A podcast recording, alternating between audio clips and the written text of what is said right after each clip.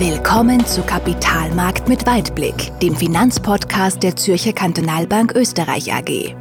Wir sprechen über Themen, die Anleger bewegen, über das aktuelle Geschehen an den Finanzmärkten und der Weltwirtschaft und wie wir dieses einordnen und bewerten.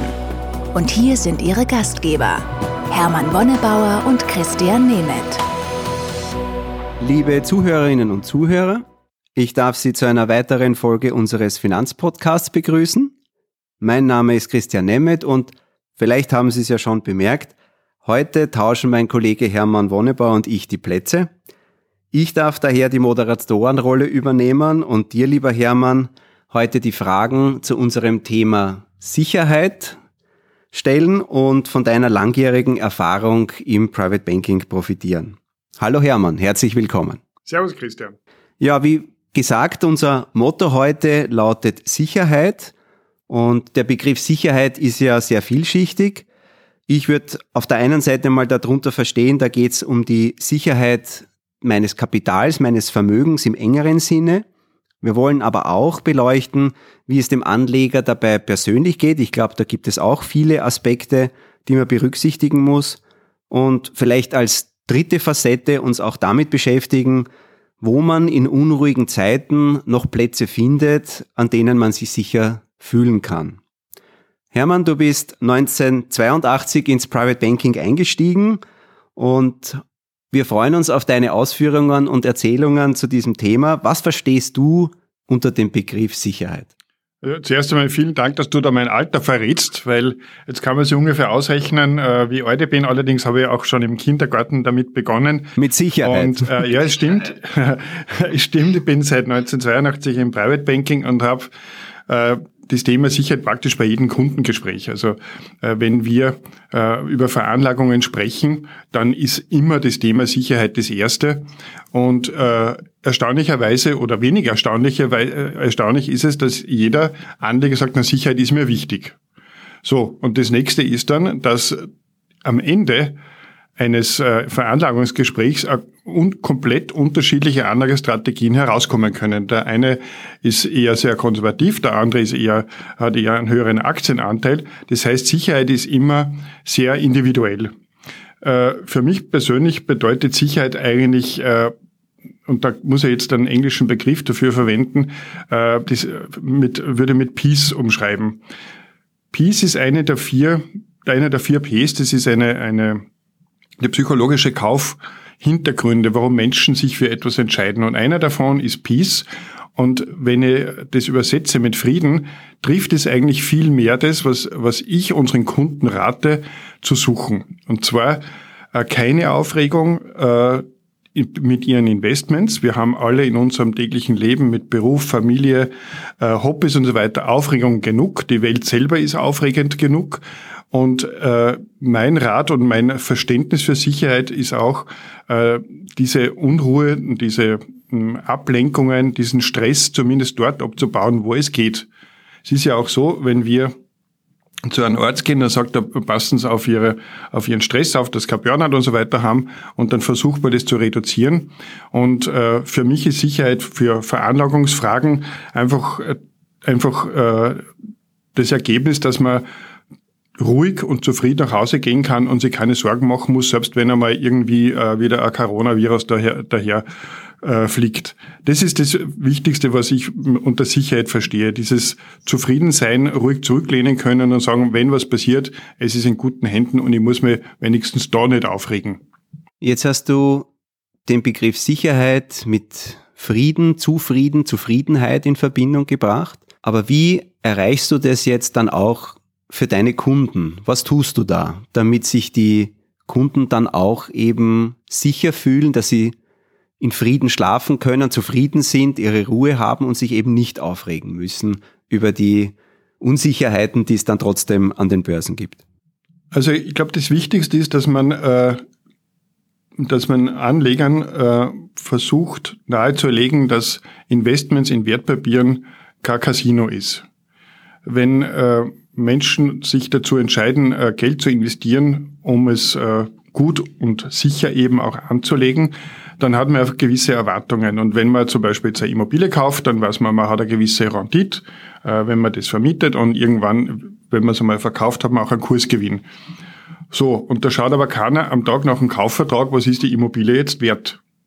Wenn wir das machen im, im Private Banking und wir bauen ein breit gestreutes Portfolio zusammen, dann äh, quälen wir unsere Kunden schon einmal im, nach dem ersten Quartal schon mit einem Anlagereport. Und das kommt viermal im Jahr.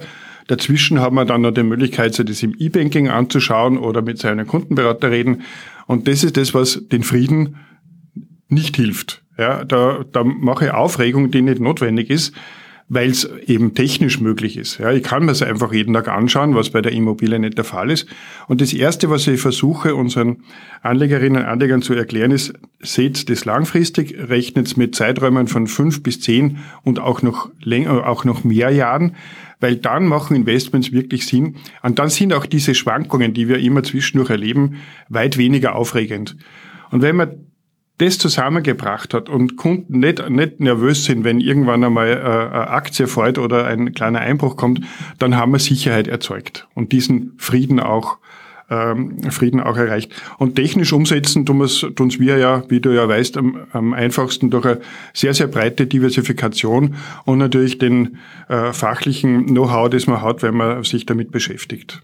Aber jetzt hast du ja selber gesagt, gerade an der Börse, es gibt wahnsinnig viel Informationen, Kurse werden praktisch rund um die Uhr laufend gebildet. Ist es nicht dann trotzdem sehr ja, verleitend für den Anleger, dass dann trotzdem hin und wieder mal dann hinschaut und sagt, naja, wie hat sich jetzt mein Investment entwickelt? Gewisse Neugier und Interesse sind ja normalerweise ja auch gut. Und wann fängt es an, dann ähm, vielleicht umzuschlagen, dass man sich dann selber äh, ja nichts Gutes tut und dann vielleicht sogar äh, emotional zu sehr daran bindet? Ja, das ist eine gute Frage. Das ist natürlich ein Lernprozess. Und äh, ich glaube, es ist einfach menschlich zu erkennen, dass man eine gute Entscheidung getroffen. Und wenn ich, wenn ich ein Wertpapier kaufe und es steigt, dann freue ich mich, weil dann habe ich eine gute Entscheidung getroffen.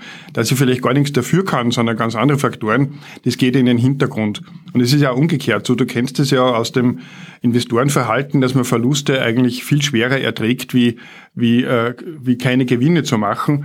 Und diese, diese äh, Verhaltensweisen, sorgen dafür, dass ich mir eben gerne ein bisschen aufreg, ja, weil ich natürlich diese Belohnung erwarte, wenn dass ich eine richtige Entscheidung getroffen habe, mein, äh, meine Position ist, ist grün. Und äh, das ist einfach ein Prozess, wo wir als Berater zur Verfügung stehen müssen und äh, die, unsere Kunden damit begleiten und immer wieder auf diese Langfristigkeit und Diversifikation äh, abstellen. Ich frage dann immer die Kunden, wenn sie Geld anlegen wollen, wollen sie es als Spaß machen oder wollen sie Geld damit verdienen? Wenn Sie sagen, nein, ich möchte schon Geld damit verdienen, sagen, geben Sie es lieber uns. Ja, wenn Sie damit Spaß haben wollen, weil es ein Hobby ist, dann ist es halt ein Hobby, dann kann ich mich damit beschäftigen. Aber dann ist es, die, ist die Wahrscheinlichkeit groß, dass ich irgendwann einmal auch mit einer, mit einer blauen Nase aus dem ganzen Experiment aussteigen werde. Und vielleicht nur zu dem Thema äh, Risiko. Äh, wir messen das ja in, äh, im, in, in der Vermögensverwaltung mit einer, mit einem Ausdruck mit der Volatilität. Da würde dich dann auch noch bitten, vielleicht dazu ähm, etwas zu sagen. Und das heißt ja, dass wir nicht damit rechnen, dass das Kapital verloren geht, sondern dass es nur Schwankungen hat. Du hast das ja. Thema Volatilität angesprochen. Das ist genau dann wieder diese, diese technische Dimension, die wir halt äh, in, in, in der Vermögensverwaltung, im Asset Management tagtäglich haben. Und Volatilität ist ein sehr sinnvoller Begriff, ein sehr sinnvolles Maß, mit dem man halt die Schwankungsintensität eines, eines Portfolios messen kann. Aber für den Anleger, jetzt sagen wir mal in emotionaler Sicht, bringt's wenig. Und ich habe so die Erfahrung gemacht, dass halt ähm, Volatilität eher dazu verleitet, dass Investoren gerade zur Unzeit ein- und aussteigen. Weil immer dann, wenn die Volatilität steigt, gehen die Kurse nach unten zeigen ein erhöhtes Risikomaß an und äh, wenn man dann verkauft, ist es wahrscheinlich gerade der falsche Zeitpunkt, weil die Kurse ja schon auf einem tiefen Niveau sind. Und umgekehrt, ähm, wenn alles nach oben geht, ist die Volatilität im Schnitt eher immer gering. Und ähm, dann signalisiert dieses Maß, dieses Risikomaß eher Sonnenschein, aber eine wirklich große Vorhersagekraft, was als nächstes passiert, dadurch, dass es ja auch immer nur auf rückwärtigen Daten passiert, hat man eben nicht. Und deswegen, wenn ich auf den, die Volatilität ähm, stark achte, dann ähm, als Entscheidungskriterium, dann bin ich wahrscheinlich häufig dann zum falschen Zeitpunkt am falschen Ort. Wo es aber Sinn macht, sich mit dem Thema zu beschäftigen, ist, dass man versucht halt ein eher schwankungsarmes Portfolio zu haben. Und da glaube ich, wir haben ja das Thema heute unter dem Aspekt Sicherheit gestellt. Ähm, da macht es schon Sinn, weil ein, ein kontinuierlicher, kontinuierlicher, ruhiger Verlauf meines Portfolios ja genau das ähm, bewirkt, was du ja am Anfang gesagt hast, dass man halt dann eben äh, mehr, mehr, mehr Ruhe, mehr Sicherheit, mehr Frieden halt dann erlebt und, und sie halt nicht jeden Tag Sorgen machen muss. Aber das ist halt, ähm, halt nicht immer leicht dann im Tagesgeschehen dann halt auch ähm, zu berücksichtigen. Äh, vielleicht ähm, aber noch einen Punkt würde ich gerne anschneiden, Hermann, weil wir auch am Anfang gesagt haben, wir haben unsichere Zeiten, das haben wir heuer ja sehr turbulent ja wirklich erlebt. Wo siehst du ähm, Plätze ähm, der, der Sicherheit? Ja, das ist auch eine gute Frage, wie, wie du hast es ja schon vorher erwähnt, vor vielen, vielen, vielen Jahren, 1982 begonnen habe, da hat es einen sogenannten risikolosen Zinssatz gegeben, der war bei etwa 6, 7 Prozent. Man hat damals für zehnjährige Bundesanleihen in Österreich 11 Prozent Zinsen bekommen. Äh, da habe ich jetzt nicht viel nachdenken müssen als Anleger. Real war das natürlich weniger, die Inflation war auch sehr hoch, aber da war es natürlich einfach und bei meiner ersten Bank, wo ich damals war, da gab es praktisch nur diese Anleihen, weil zwischen neun bei kürzeren und elf Prozent bei längeren Anleihen, da habe ich jetzt nicht sehr viel entscheiden müssen, die habe ich einfach gekauft. So, mittlerweile über diese vielen Jahre äh, sind die Zinsen jetzt praktisch auf Null und sogar weiter drunter gegangen. Das heißt, äh, die, die sicheren Häfen für, äh, für Anleger sind weniger geworden und die Hafengebühren, die Liegegebühren sind extrem gestiegen. Das heißt, ich bekomme keine Belohnung mehr, wenn ich, mir, wenn ich sicher irgendwo anlege, zum Beispiel in einer zehnjährigen deutschen Bundesanleihe, sondern muss sogar draufzahlen. Und wenn ich Geld bei einer sicheren Bank parke, muss ich auch schon draufzahlen. Ja. Also dieser risikolose Zinssatz ist vorbei und umso schwieriger ist jetzt natürlich, diese sicheren Häfen zu finden.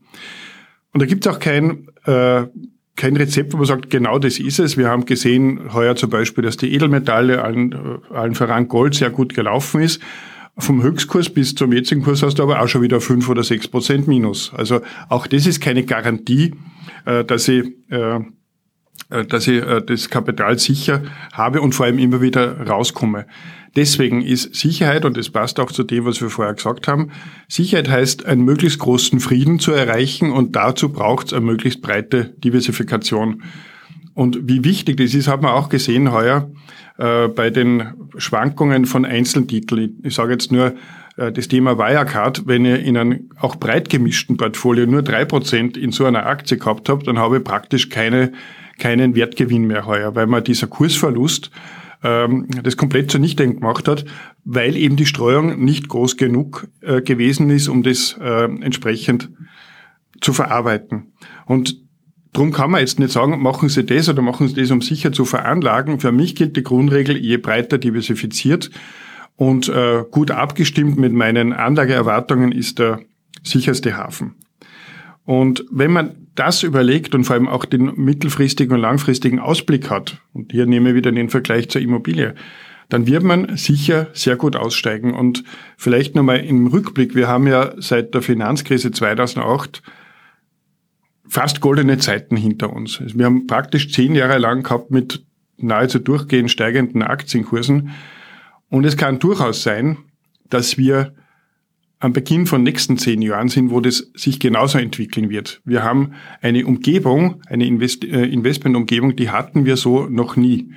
Wir hatten nie äh, diese, diese Nullzinssituation, äh, die dazu Kunden und Anleger äh, bewegt, in andere Investments zu gehen. Äh, in, in, und andere Investments haben, meist, haben meistens mit Wirtschaft zu tun. Wenn man jetzt Aktien kauft, unterstützt man letztendlich auch die Wirtschaft. Wir haben Megatrends, die noch lange anhalten. Die, äh, die Weltbevölkerung nimmt zu, das Durchschnittsalter nimmt zu. Gar nicht zu vergessen die großen Investitionen, die wir in, in Umwelttechnologie vor uns haben werden. Und es kann gut sein, dass wir, wenn wir in zehn Jahren wieder zurückblicken, sagen, man hätte doch damals äh, investieren sollen. Das war eine sehr, sehr gute Zeit, auch wenn wir jetzt schon zehn gute Jahre hinter uns haben. Und äh, wenn man dann eben diesen Anlagehorizont hat, dann ist man plötzlich auch in einem viel sichereren Hafen und kann sich mit Ruhe zurücklehnen und hat auch seinen Peace. Das ist meine Meinung dazu. Hermann, du hast am Anfang ähm, erwähnt, dass Bonität und niedrige Zinsen auch ein Thema sind. Wir erleben ja immer wieder, dass auch Cashguthaben kurzfristig geparkt werden und geparkt werden müssen teilweise. Da spielt natürlich gerade das Thema Bonität, anders wie bei Wertpapieren, noch eine viel größere Rolle. Wie siehst du das? Ja, auch da haben wir ja heuer erschreckende Beispiele erlebt. Ich spreche diese, diese Bank im schönen Burgenland da gerade an. Und äh, was mich da eigentlich sehr verwundert hat, ist, äh, sind nicht die, die Anleger, die dort das Sparbuch hatten, die sind ja zum Großteil auch geschützt, sondern wirklich große und sehr clevere Anleger, die äh, sehr große Beträge äh, für, für ein paar Minizinsen, die halt dann noch mehr sind wie bei der Konkurrenz, dort angelegt haben, äh, sich nicht angeschaut haben, was da, was, wie groß die Bank ist, welche Sicherheit sie hat. Und da sieht man eben, dass Sicherheit auch ihren Preis hat. Und äh, ich sehe jetzt so ein bisschen die Tendenz, dass große, clevere Anleger mit, mit Beträgen, die sie liquid halten müssen, durchaus bereit sind, Negativzinsen zu bezahlen, weil das immer nur die beste Lösung ist. Dann kostet man halt das was, aber ich weiß, ich kriege mein Kapital wieder zurück. Und bevor ich dann zu riskieren anfange und bei einer schlechten Bank bin, nur weil ich ja, irgendwas Positives hinterm Komma noch rausbekomme, äh, da habe ich wieder gesehen, wie schwierig das ist. Und ich kann auch nur jedem nur raten, äh, und hier sind wir wieder beim Thema Sicherheit, äh, so zu investieren, dass man auch ruhig schlafen kann und vor allem bei Banken, die, äh, die keinen Unfrieden erzeugen, um es mal so auszudrücken. War das eine Antwort auf deine Frage, Christian? Absolut. Vielen Dank. Ich glaube, das ist auch ein, ein guter Schluss für unsere heutige Episode. Ich kann nur sagen, ich habe mit Sicherheit was daraus gelernt. Ich hoffe, unsere Zuhörer auch. Und freue mich schon auf unser nächstes Gespräch. Vielen Dank, Hermann, und bis bald und viel Frieden bis dahin. Danke. Servus, Christian.